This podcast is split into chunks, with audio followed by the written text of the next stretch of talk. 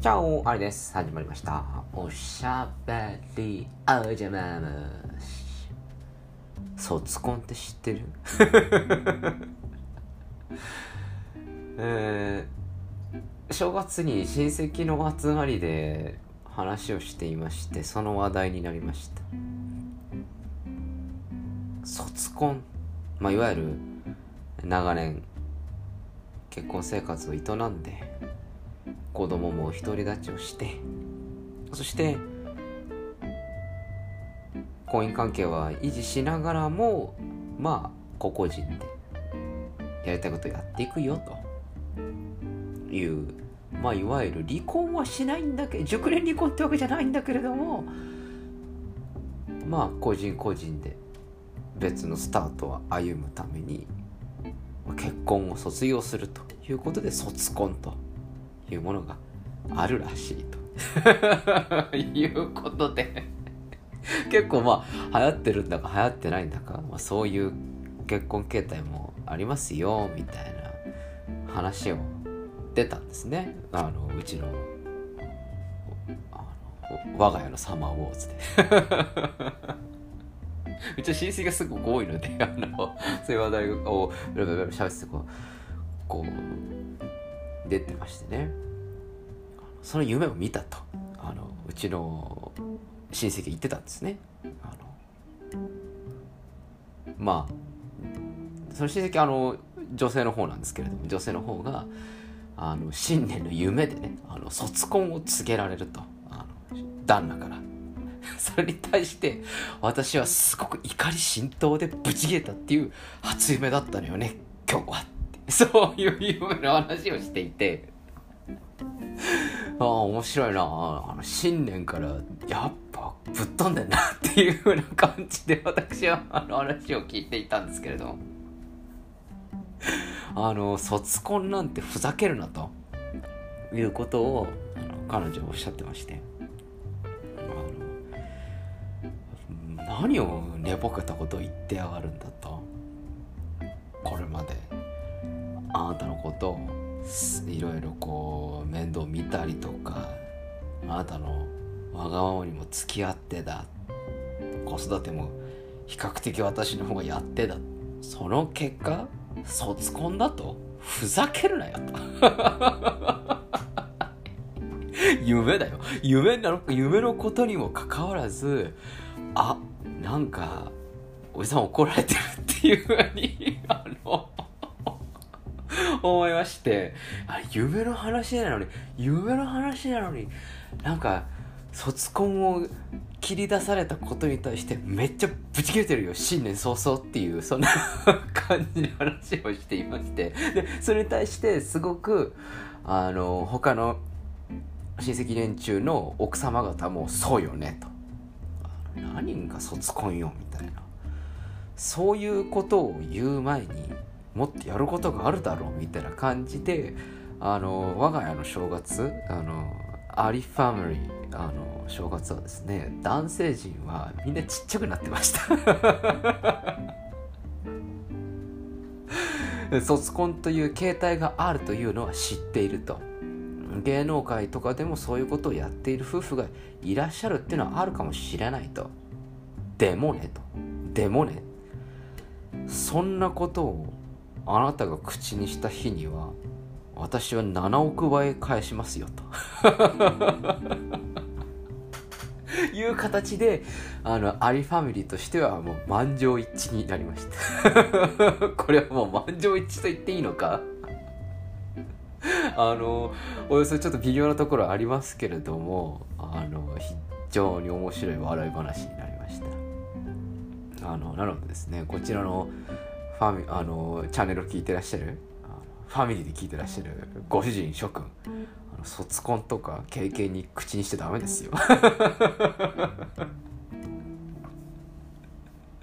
あのそういう形態はあると。形態はありますよと。で今はなんか4組に1組が卒婚に準ずる？もしくは卒婚をするみたいな形でこう言われてはいるけれども。だおよそそんなことは口にしない方がいいと。いうのが目の当たりになりました。だってこれ自分が勝手に見た夢ですよ。勝手に見た夢のなのにあの何個も遺産を来られてるというような。あの面白いことが起きてしまうことなのでまあその分ある意味では愛情の裏返しっていうことでないいななんか仲睦まじくってみたいな感じで見てましたけれども。ところでありちゃんはそろそろ結婚とかしないの？みたいな。あのいつもの恒例の恒例のあのやり取りもありましたけど。いやまあこういうの縁がないとねみたいな。じゃあお見合いでもそろそろやる？みたいな。ああるんですか？みたいな。感じのいつもの茶番をあのやらせていただいてまた人笑いを取るという感じでやっていましたけれども。は早く卒婚というか入婚したいなと思うんですけどね。いないんですかね。そろそろもうそろそろ33歳独身ありになっちゃうところなのでね。人の卒婚を笑ってる場合じゃないんですけど。まあでも苦楽を共にし子供を育てそして今じゃお子さんお孫さんもできて、え、すごくいいファミリーになってそこで卒婚なるものを切り出されたらば私は怒るわよっていう提案に対して他の女性陣たちも「そうよね。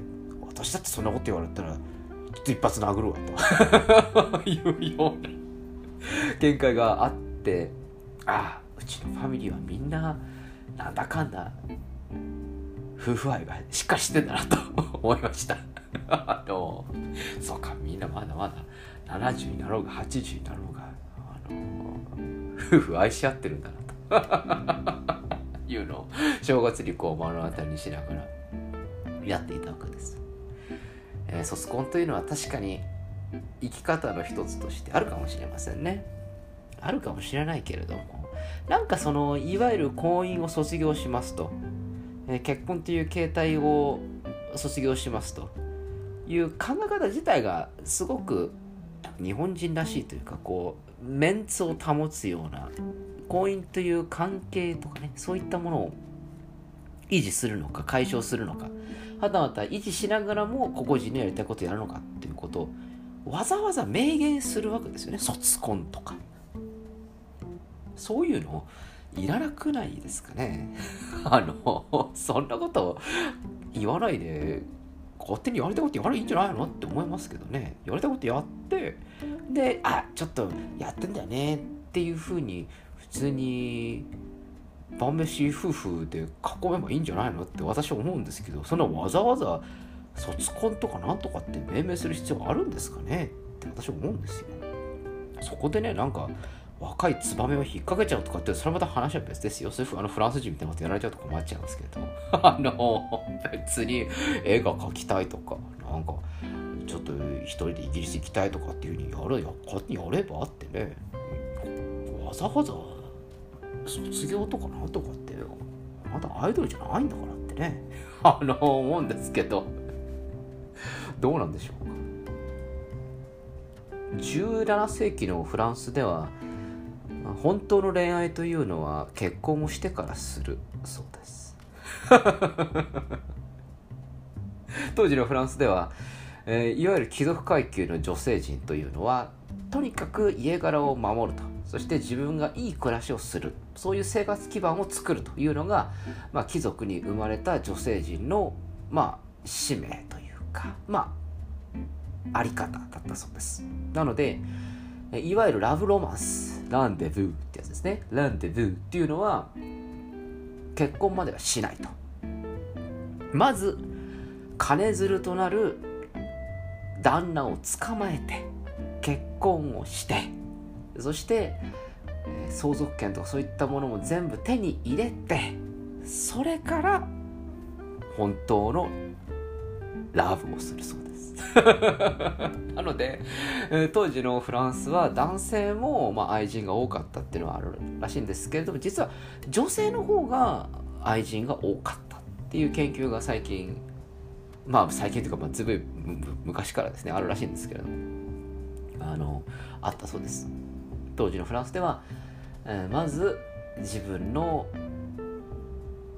財産的基盤を固めてからそれから本当のラブロマンスをやると。まあいわゆる真男ですね。それをするっていうのが結構貴族の中では常識だったそうです、うん、それをあの描いている作品だったり小説とかっていうのは結構あるそうで。まあ当時のフランスは王様であっても愛人がいたりとか。王様の奥さんであっても愛人がいたりとかっていうのは結構あったらしいですね。まあその中ナポレオンは非常にあの共済家だったそうであの奥さんには頭が上がらないと。確かああれですよね。オーストリアかなんかのハプスブルクかなんかの出身の奥さんを捕まえてきてあのやっぱりこう認められたいんでしょうね。その意向ですよね。権威的なやつがあるっていうのもあって奥さんにすごく頭が上がらなかったというそういうお話があったそうですね。今日は何の話してたんでした というところで卒婚からなぜかフランスの貴族社会における愛人事情についてという非常にまあくだらない回になりましたけれどもまあ今回一番申し上げたいことは、えー夢で卒婚を切り出されてもあの怒るぐらいにご主人を愛しているという関係は素晴らしいなと思ったっていうことだよ。皆さんの家庭でもそういう家庭を今後ゆくゆく30年後40年後築いていっていただきたいなと思います、えーそれでは今日この辺でお開き。おやすみなさいか。おはようございます。また明日お会いしましょう。アディオス